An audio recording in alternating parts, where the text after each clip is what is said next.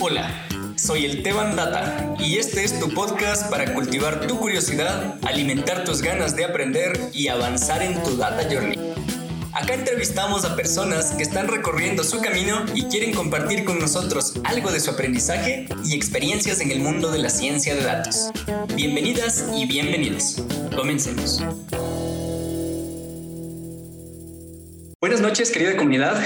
y una vez más aquí reunidos para conversar sobre este bello mundo de los datos. Esta noche estamos acompañados con Daniela Santillán, que es econometrista graduada en la Universidad de las Américas. Es una apasionada por el mundo de los datos y su aplicación en distintos ámbitos de la vida, con el fin de llevar a la práctica conceptos que a veces pueden parecer eh, difíciles de aterrizar, pero con la ayuda de los datos logramos convertir eh, conceptos, conceptos abstractos en accionables.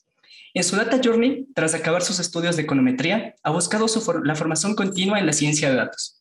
Se considera una autodidacta en el mundo que es más fácil acceder, en un mundo que es más fácil acceder a la información. Actualmente se desenvuelve como científica de datos y ha trabajado principalmente en el sector bancario como experta en riesgos. Bienvenida Daniela, qué gusto tenerte aquí y cuéntanos de ti. Hola, eh, hola audiencia, qué gusto estar aquí y pues con todo el gusto y el amor del mundo para, para compartirles de mi experiencia en este mundo maravilloso de los datos. Increíble, muchísimas gracias Dani. Eh, bueno, para empezar vamos a conversar un poquito con, como, con todos los invitados que traemos, en plan de, cuéntanos un poquito de tu experiencia, o sea, ¿qué estudiaste? ¿Por qué estudiaste lo, lo que elegiste o, o, no elegiste tú? Sino eh, cuéntanos en plan de, hice esta formación, luego me especialicé en econometría por esto, entonces dale Dani, la palabra es tuya. Gracias, Estevita. bueno, eh, yo inicié mi formación como economista básicamente porque no sabía si hacerme matemática o seguir directamente por la parte social. Entonces, la economía me brindaba esos dos aspectos de, de, la vida, ¿no es cierto? Eh, pero ya en el camino de la carrera eh, me topé con, con, la econometría y la estadística y realmente me di cuenta que esa, esa era mi pasión. O sea, eh, en, el, en la parte de economía hay muchas cosas, hay muchos supuestos, hay muchas cosas abstractas que no logras entender al 100%. Y cuando te encuentras con la econometría, con los datos, con la manera de poder predecir o, determinar eh, un coeficiente que te logre entender ciertas, ciertos aspectos de, de, las, de las políticas, de la parte social. Fue como, boom, esto es lo mío. Entonces, así fue como, como de poquito a poquito, eh, tanto como la vida y las decisiones que he ido trazando en cada una de las etapas de mi vida me llevaron hacia, hacia los datos, ¿no? Hacia la ciencia de datos y el análisis como tal, ¿no? Chévere, eh, gracias por compartirnos eso. Eh, este es un factor común que tuvimos con nuestro invitado anterior, que fue Paul. Eh, a nosotros nos parece que mm, esto, la economía, tal como mencionas, tiene muchísimos supuestos. Uno de esos, por ejemplo, es el consumidor se comporta de forma racional. Pero cuando ves los datos, eh, las personas no toman decisiones tan razonables, ¿no? O sea, tan racionales, quiero decir.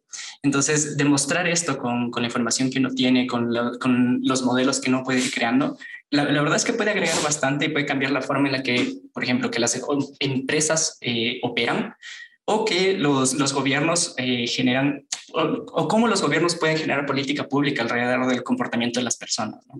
Entonces, eh, qué chévere, qué interesante, qué buena, qué buena forma de aproximarse realmente a la ciencia de datos. Y en la misma línea, eh, cuéntanos, que, ¿por, qué, ¿por qué especializarse en econometría?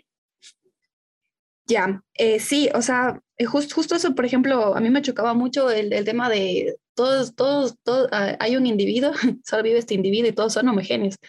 Es como que esas cosas no, no, no nos permitía comprender, digamos, al 100% eh, la teoría económica. Y es cuando, cuando a veces vienen estos conceptos de data driven o partimos, la, o partimos de la teoría.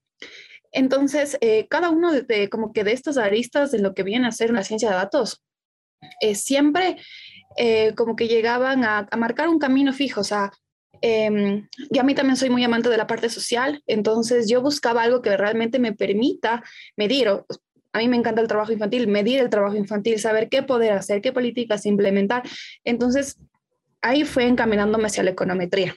Había cosas de economía que me gustaban, pero me gustaba mucho más medir, entender, eh, sobre todo eh, comprender cómo eh, resolver un problema. Entonces, pues a medida que yo iba estudiando, también ya empecé a entrar al mercado laboral y principalmente fue el sector bancario. Entonces, ahí todos son números, balances y tantas cosas que hay que medir, hay que hacer un montón de, predicciones y demás. Y realmente eh, esa unión de la parte teórica em, y del mercado laboral en donde estaba en ese entonces trabajando, eh, fue como que se hacía muy necesario eh, tratar de estudiar ciencia de datos o tratar de estudiar econometría, que era lo que en ese momento había, ¿no es cierto? Ahora es como que la ciencia de datos está mucho más desarrollada, pero en ese entonces y para nosotros era la econometría. Entonces ahí fue cuando tomé la decisión de quiero ser econometrista, es, esto es para mí así. Vale, Dani, chévere, qué interesante. Y, a ver, dos preguntas. Mencionaste el concepto de data driven. Para las personas menos entendidas o para quienes estamos empezando, ¿podrías contarnos un poquito más a qué te refieres con eh, ser, o sea, con, con, la cultura data driven, ¿no es cierto? Con la forma en la que las empresas toman decisiones, ¿no es cierto? ¿Puedes ampliar un poquito el concepto, por favor?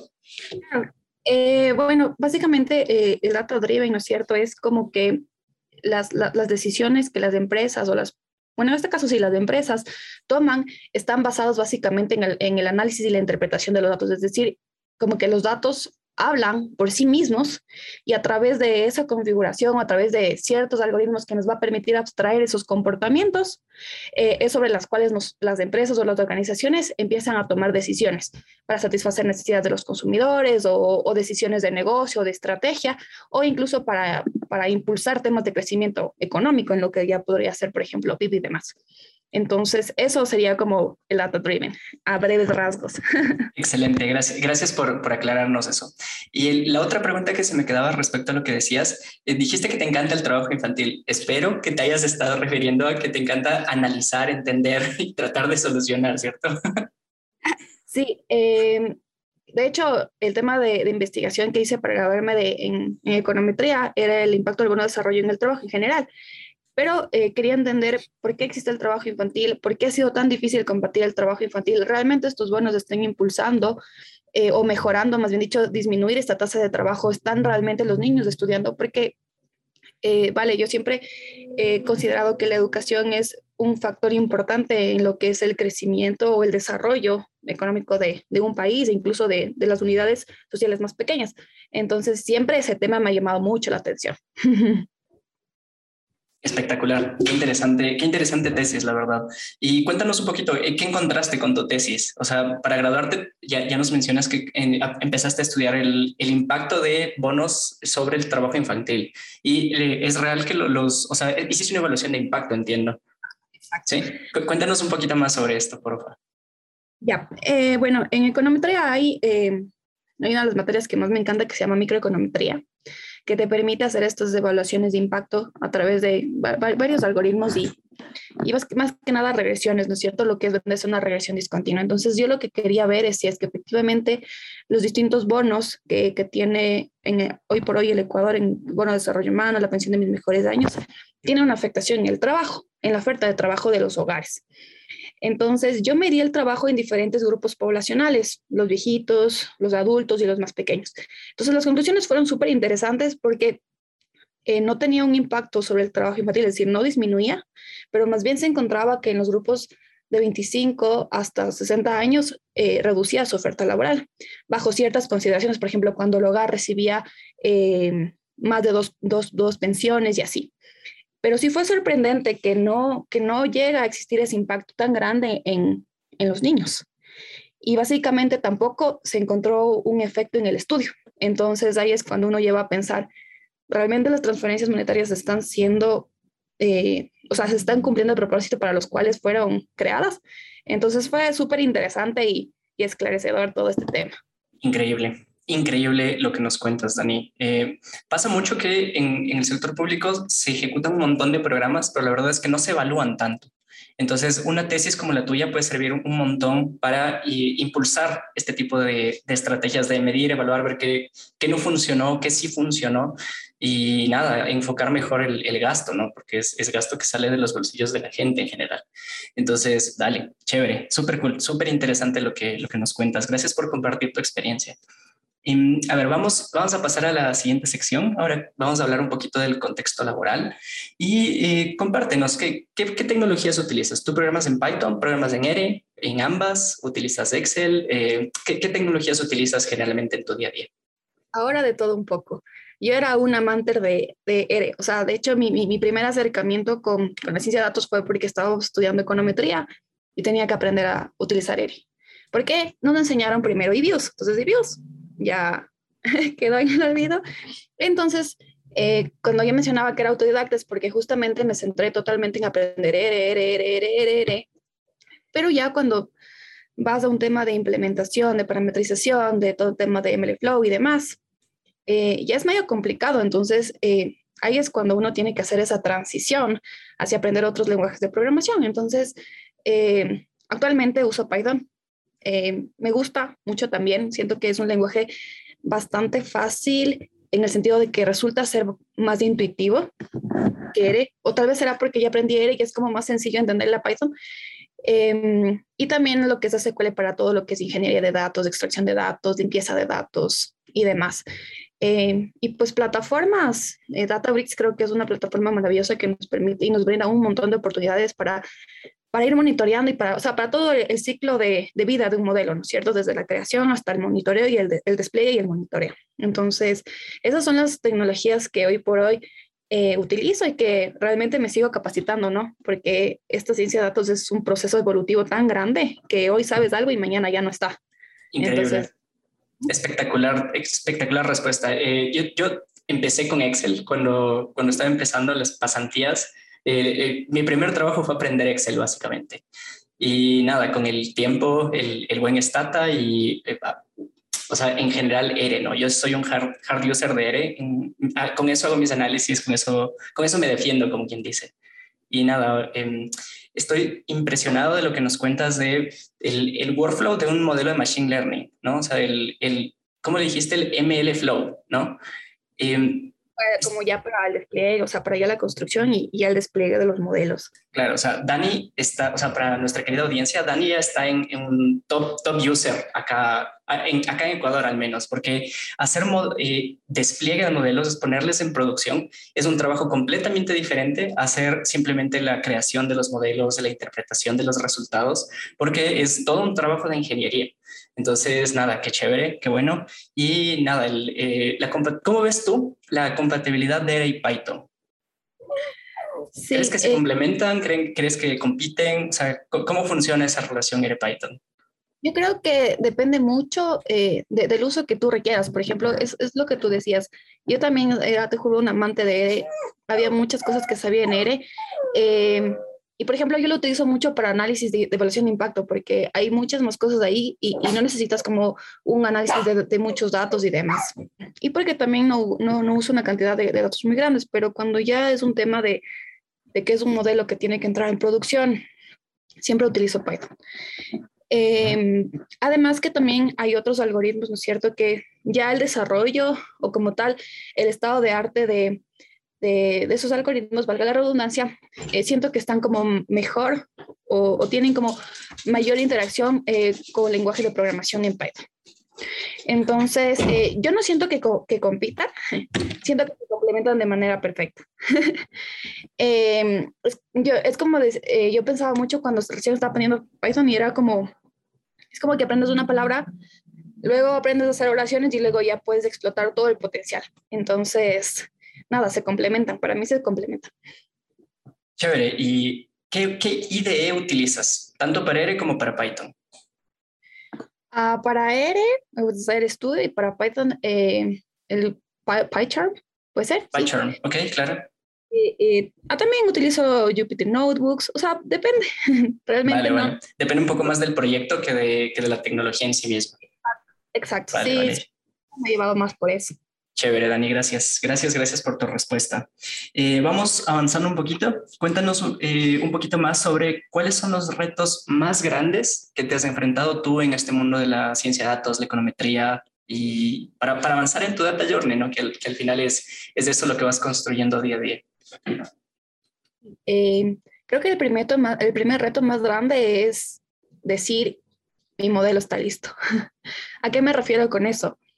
Em, cuando uno está estudiando, haces un millón de modelos y tú sabes que tienes una calificación, te está bien o está mal, pero ya en la vida laboral, eh, tú eres quien dice, mi modelo está listo, tú eres quien dice, ya no puedo, tengo que hacer más iteraciones, sé que mi modelo está bien. Y tener esa confianza de decir, mi modelo está bien, creo que ha sido uno de los retos más grandes, porque cuando ya eres un, científico de datos, tú eres la parte técnica y tú eres quien dice, ya está bien o, no está bien, o mira, necesito eh, cambiar la MDT, la Master Data Table, necesito agregar más variables. Entonces, llegar al punto de decir, ya está todo perfecto, creo que ha sido uno de los retos más grandes que, que he tenido, como cambiar ese chip de, de, de tú ser la comandante en el desarrollo de modelos. y el segundo, que creo que es algo que nos podría llegar a costar a muchos científicos de datos, es realmente llegar a expresar eh, qué es lo que dice nuestro modelo, ¿no es cierto? Porque uno puede decir, mira, el coeficiente sí es significativo, o mira, los árboles de decisión me salieron así. Pero si la persona no conoce de eso, que usualmente a quienes les interesa el caso de uso, ¿cómo, cómo transmites ese mensaje? Entonces creo que ese es otro de los grandes retos que tenemos los científicos de datos en llegar a, a complementarse a sí mismos con, con estas destrezas de comunicación. Entonces, ese sería otro, otro gran reto que, que lo estoy descubriendo y que vamos a ir. Espectacular. Eh, yo justamente tuve, eh, bueno, coincidencialmente hoy tuve sesión de feedback con, con, mi manager, con mi líder de equipo, digamos, y nada, es, es justo, es el, el, el, feedback que me dio. A veces uno como, como viene de un background un poquito más técnico, más, más de análisis, más de, más de conceptos más abstractos, digamos, a veces aterrizarlos es un poco complejo, ¿no? Entonces, el, el poder darle salida con, a veces con palabras más simples, con ejemplos para que las personas eh, entiendan la idea y cuál es el accionable a raíz de eso. Es, es algo que, que, por supuesto, tal como dices, tal como mencionas, eh, es algo que tenemos que llegar a, conseguir, ¿no? Es parte de nuestro data journey, una de las habilidades blandas que más nos van a favorecer en el crecimiento de, de, de personas, como, como personas y como profesionales sobre todo. Eh, vale, chévere. Y nada, e, este tema, el, primero que mencionaste, eh, o, sea, fue al revés, pero llegamos al punto, em, me parece súper valioso también porque yo, por ejemplo, no hago machine learning, yo hago eh, en general análisis de datos para toma de decisiones, ¿ya? Eh, y estoy un poco más del lado del análisis, no, tanto de la puesta en producción y del, del machine learning, sino, son, a ver, son roles distintos, pero que tienen cosas en común, ¿no? El, el punto es decir, cuando, ok, tú dijiste, ¿Cuándo digo cuando mi modelo está listo? O sea, ¿qué, cosas? Y, y, ahí, ahí me surge otra pregunta. O sea, ¿cómo, cómo fue la primera vez que tú dijiste, eh, ok, está listo y esto sale a producción? O sea, cuéntanos un poquito de esa experiencia que seguramente fue súper emocionante también. Sí, fue emocionante, estresante. eh, pues bueno, siempre en la construcción de todos los modelos, nosotros, eh, bueno, y creo que las empresas en general tienen ciertos criterios de aceptación, ¿no es cierto? Cuando dices tu modelo está bien, cumple con esto y ya. Em, entonces, cuando yo ya llegaba a cumplir esos criterios, eh, dije, ya, mi modelo está bien, pero ¡pah! cuando ya trataba de pensar en cómo lo iba a implementar, me daba cuenta que había cosas que no estaban bien. O sea, cuando ya piensas en, en, en cómo va a estar en la vida real, o sea, cómo va a ser el servicio hacia o, el beneficio que tú vas a entregar a la persona usuaria, ahí puedes encontrar y darte cuenta eh, qué es lo que no realmente está tan bien, qué es lo que falta mejorar. Entonces, ese creo que es el tip más grande que, que, que, me ha dado a mí misma, es llegar a pensar cómo, cómo va a funcionar y tratar de que todo lo que construye hacia atrás eh, tenga esa lógica, ¿no es cierto? Entonces, eh, eso fue algo súper como importante para mí porque ahí me di cuenta que, que ya decía, o sea, está todo perfecto. Eh, las métricas también, va a funcionar bien y ya está ahí. Entonces ahí fue cuando dije, ya, el modelo está listo, porque antes eh, siempre como que llegaba a las conclusiones de la interpretabilidad. Y digo, sí, se entiende bien, los coeficientes están bien, el modelo es interpretable, me está arrojando buenos resultados, haces tus backtesting, tus forward testing, dependiendo de, de qué uses, ¿no es cierto? Eh, y ya, pero lo que me ayudó un montón fue pensarlo, pensar el modelo en, en, en, servicio. Entonces, eso me, eso me dijo como que sí, está bien. Y ahí cambié ese chip. Espectacular, me encantó eso. Chévere. seguro fue súper emocionante también. Eh, de verdad, de verdad, me lo imagino. Eh, vale, chévere. Dale, Dani, eh, muchísimas gracias por compartirnos eh, este, este espacio de eh, experiencia laboral y algo del contexto. Ahora cuéntanos un poquito más de ti. ¿Quién, quién es Daniela Santillán? ¿Qué, ¿Qué, te apasiona? ¿Qué te gusta hacer? ¿Qué haces cuando no estás programando ni analizando datos o modelos? A ver, yo soy una chica súper multifacética. soy bailarina de salsa, entonces cuando no estoy en el trabajo programando estoy bailando y me encanta mucho el fútbol.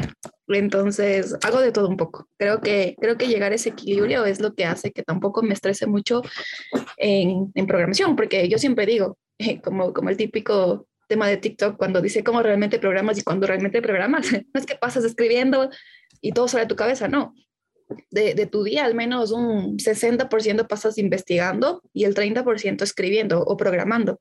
Entonces, eh, complemento mucho con esta otra parte de mí, para, para llegar a ese equilibrio. Entonces, diría que soy una persona multifacética.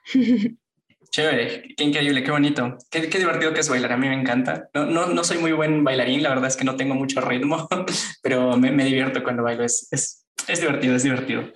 Y vale, qué chévere, qué chévere, qué, qué bueno saber que, que, no todo en la vida es trabajo, ¿no? Porque muchas veces pasa que, o sea, sobre todo cuando estamos aprendiendo y nos obsesionamos con, eh, por ejemplo, aprendí el concepto, aprendí que necesito aprender a dominar las strings, ¿ya? Digamos, eh, para quien no sepa qué significa esto, es eh, manejo de caracteres de textos, ¿ya? Entonces, a veces eh, puede ser un poco complicado, sobre todo al inicio, que tengo una tilde que no me aparece, entonces esto hace que no pueda hacer merge con otra base o cosas por el estilo. Entonces, hasta resolver esas cosas han pasado horas y uno puede no haberse dado cuenta. Entonces, tener actividades complementarias que, que, que al final es lo que construye nuestra vida fuera de, del sitio donde estamos sentados programando o aprendiendo o googleando. Eh, al, al, final eso es lo que, lo que nos libera, lo que nos da, lo que nos da calma y construye un, un poco la vida, ¿no? Entonces, qué interesante, Dani, qué, qué bonito, qué bueno. El, el, fútbol, el baile son, son actividades que, que, nos sugieren deporte. Entonces, dale, dale, qué excelente. Eh, ¿Tienes de casualidad, o sea, por preguntar, porque tal vez a nuestra audiencia también le interese, eh, ¿tienes como al, alguna presentación o algo por el estilo que, que a, la, a, la, que quieras te gustaría invitar a, las, a nuestra audiencia, de hecho? Sí, me gustaría invitarles.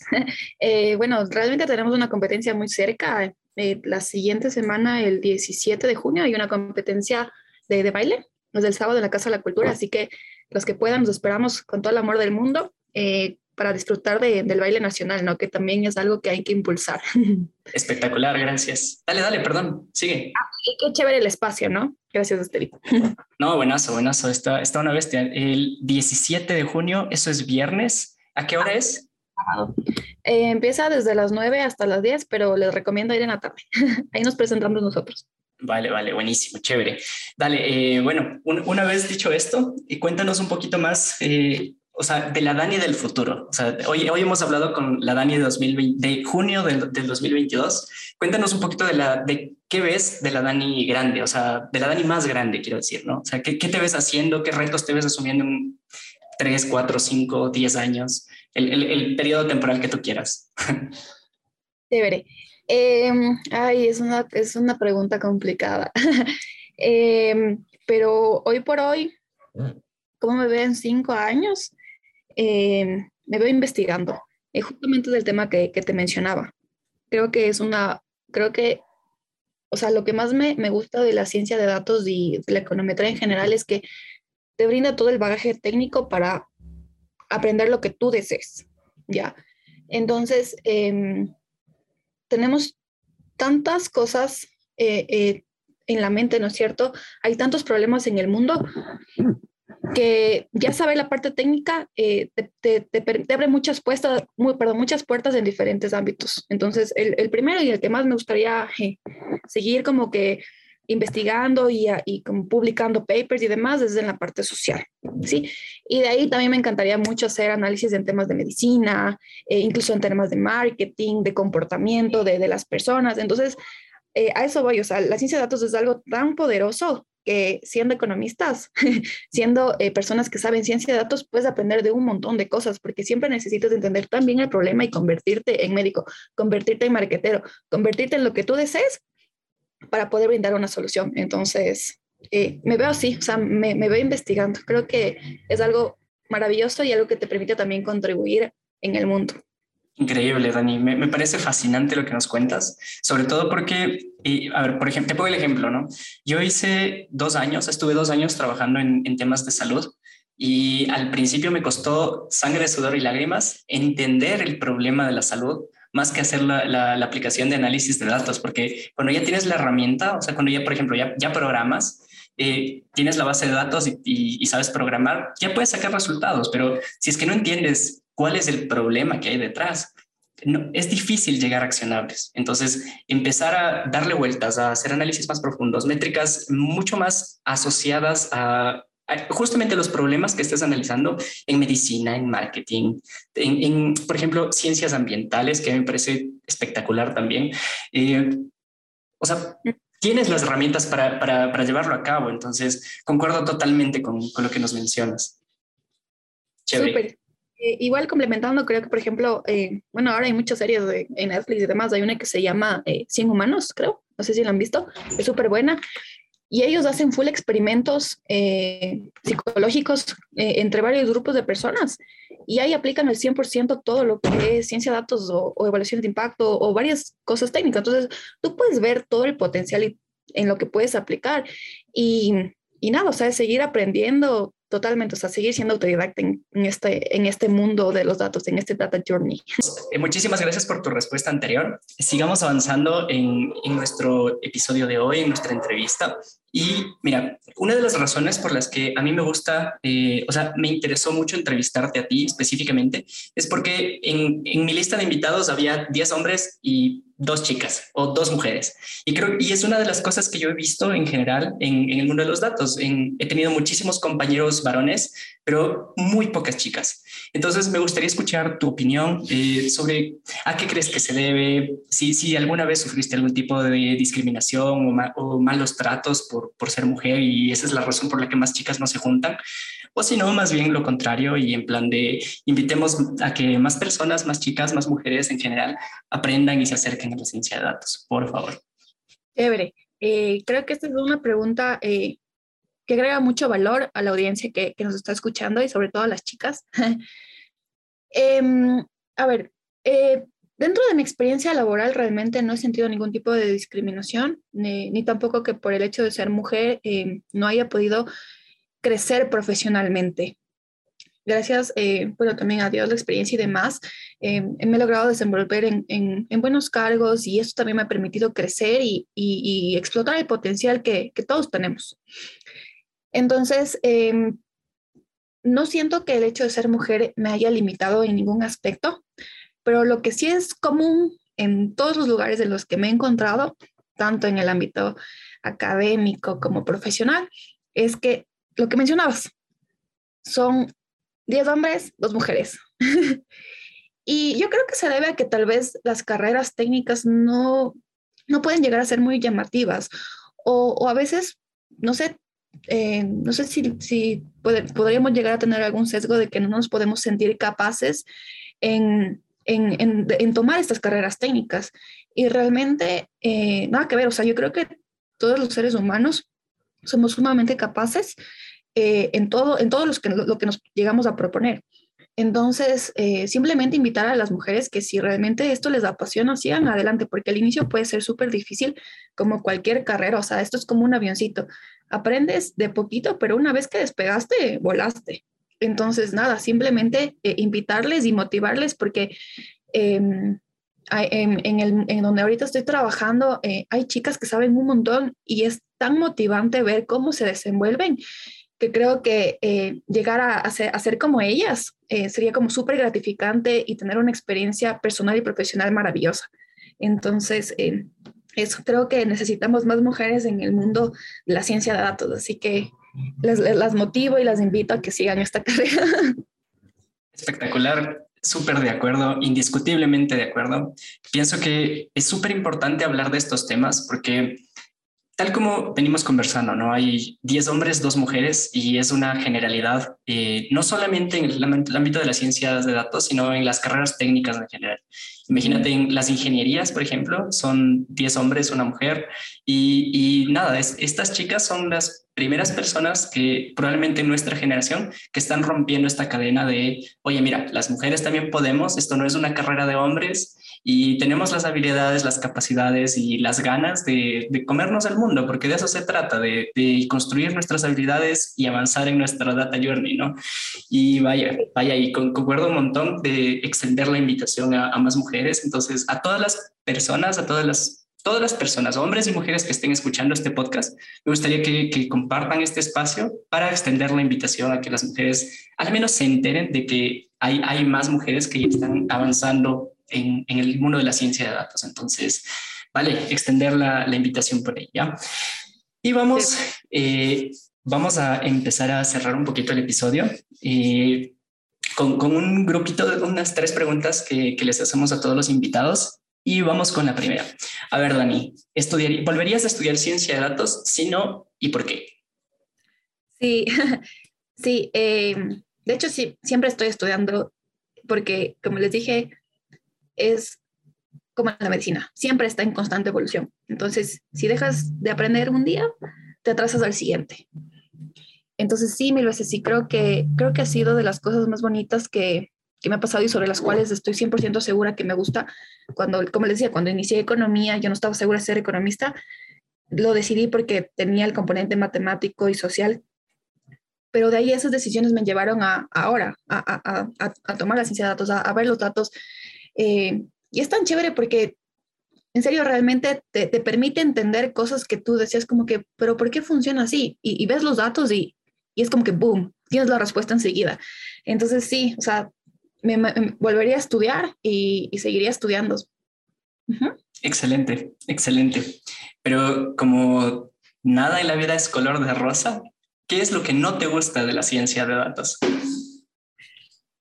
¿Qué no me gusta? A ver, em, no me gusta mucho el hecho de que, bueno, creo que es porque nosotros no tenemos como este aspecto de mucho de programación. Hay cosas que realmente cuando tienes que hablar con el ingeniero de datos, con el arquitecto, es medio difícil entender y a veces puede llegar a ser medio frustrante, que como que ya sabes que, que eres como que un crack en programación, pero luego viene alguien y te dice, eh, tienes que hacer esto y tú, otra vez eres así como que no, no, no aprendes mucho.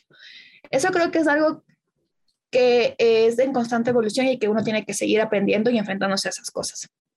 Pero algo que también, eh, no, no, sé, creo que también tiene que ver con, con las destrezas blandas, es que muchas veces hacer un modelo es tan complejo, pero para las personas a las cuales tú presentas puede, puede llegarse a ver muy simple y no es reconocido eh, en ciertas posiciones.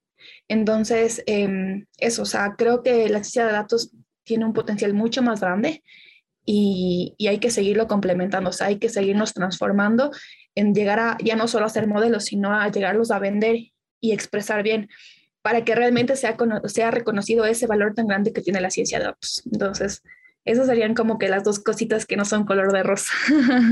Nada en la vida es color de rosa, mi querido Dani.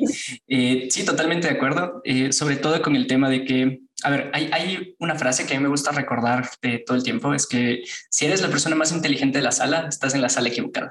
Entonces, cuando nosotros ya aprendemos un montón de un tema, eh, es necesario iterarnos a nosotros mismos, dar una vuelta a la página y avanzar con el siguiente. Entonces, yo he sentido un montón de veces que que ya sé algún tema, ya lo medianamente ya lo domino. Entonces, es a veces tienes razón, a veces es frustrante que te topas con el siguiente tema y eres eres el novato de la sala otra vez. Pero qué bueno, qué rico. Eso significa que eh, volvemos al, camino del aprendizaje y el, como mencionábamos en el episodio anterior, a veces el aprendizaje significa sufrimiento porque eh, es la base sobre la que se construyen los pasos que vamos dando. Entonces, Vale, totalmente de acuerdo y nada, concuerdo como este tema de que hay que vender las cosas que hacemos es, es, el, es la construcción de la habilidad de comunicación efectiva o comunicación asertiva cuando, cuando queremos avanzar con, por ejemplo, los líderes, que, o sea, los tomadores de decisiones, para ellos, eh, que no son necesariamente personas que vienen de un background técnico, un modelo súper complejo no lo van a entender de plano. Entonces, está en nosotros, en nuestro equipo, en nuestros gráficos, nuestros insights, em, hacerles llegar las, las, ideas, ¿no? Como, ¿para qué nos va a servir esto? O sea, ¿qué, qué, qué valor le estamos entregando realmente? Sí, usar mucho el storytelling, ¿no? Que ahora está tanto de moda. Y realmente funciona. Aunque no lo creas, funciona. Ahí, ahí hay, que, hay que aprender. Ahí hay que seguir iterándonos a sí mismos. Exacto. Y vale, vamos con nuestra última pregunta, Dani, que es, eh, ¿qué mensaje le dejas a los más jóvenes o a las personas que están, en el, que están empezando en la ciencia de datos?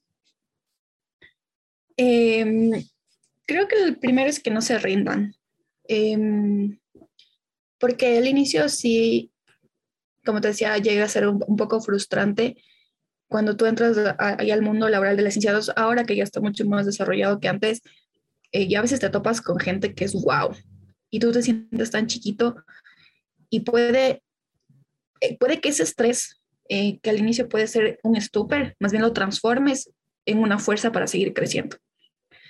eso, eso, eso sí me ha pasado y siempre, siempre busco ver el lado positivo de las cosas. Entonces creo que la primera sería como que no te rindas, como les dije, esto es un avioncito que una vez que aprendes despejas. Sí. Y, y el segundo es que eh, nunca se cansen de aprender. O sea, creo que eso es lo más valioso y lo más importante que, que tenemos los seres humanos, la capacidad de aprender, de ser racionales y de tomar decisiones. Entonces, eh, una decisión hoy de, de, aprender, de seguir siendo mejor, mañana vas a tener el beneficio más grande del mundo. Entonces, al menos en esta carrera, ¿no? Que está en constante evolución. Entonces, eso, eso chicos. Espectacular, espectacular. Concuerdo 100% con ambas recomendaciones. No rendirnos, eh, aprender a ser tolerantes con, con, nuestras propias limitaciones, primero reconocerlas para poder trabajar sobre ellas, mejorar. Y la segunda, seguir aprendiendo, porque esa es la forma de, de mejorarnos a nosotros mismos. Y nada, totalmente de acuerdo en que el, o sea, no, no tiene sentido compararnos con otras personas porque eh, ellos vienen de otro background probablemente, su, historia es completamente diferente a la nuestra y la, única cosa que tiene sentido es compararnos con nuestro yo de ayer. O sea, ¿qué, hice? Soy, ¿Soy mejor que ayer? O sea, ¿soy mejor que yo mismo ayer? Eh, ¿qué, ¿qué, estoy haciendo para, para ser mejor que ayer? Entonces, preguntarnos eso, plantearnos formas de, de seguir creciendo, seguir aprendiendo, pues nada, súper de acuerdo. Y, y, finalmente que se me estaba pasando es pedir ayuda. Eh, creo que eso es wow, a, veces te puedes pasar tres días buscando algo que tu compañero ya sabía y no te debes sentir mal por eso. Entonces, aprender a no sentirte mal por eso y pedir ayuda y ser como tan humilde de decir, mira, no me sale, ayúdame, te hace crecer mucho más que, que a veces gastar mucho tiempo en algo que, que tú sabes que alguien sabe. eso. Perfecto, Dani. Muchísimas gracias por, por compartir, por por darnos luces de cómo avanzar, cómo abordar nuestros problemas, por esta invitación de a, tener más cosas en la vida que solamente eh, nuestro trabajo, primero, y segundo, por, por, las luces, a, la, la, invitación a las chicas también, ¿no? A, las mujeres en general, no solo las, a las chicas, sino a todas las personas que se interesen en el mundo de, la ciencia de datos, porque tampoco es que haya restricción de edad para, para hacerlo. Eh, nada, agradecerte un montón por, por estar aquí, por, por todo lo que nos has contado, por toda tu experiencia y por tu apertura por venir. Y nada, esperamos eh, verte a la próxima, Dani. Muchísimas gracias y feliz noche. Muchas gracias, Twitter, por la apertura y feliz noche.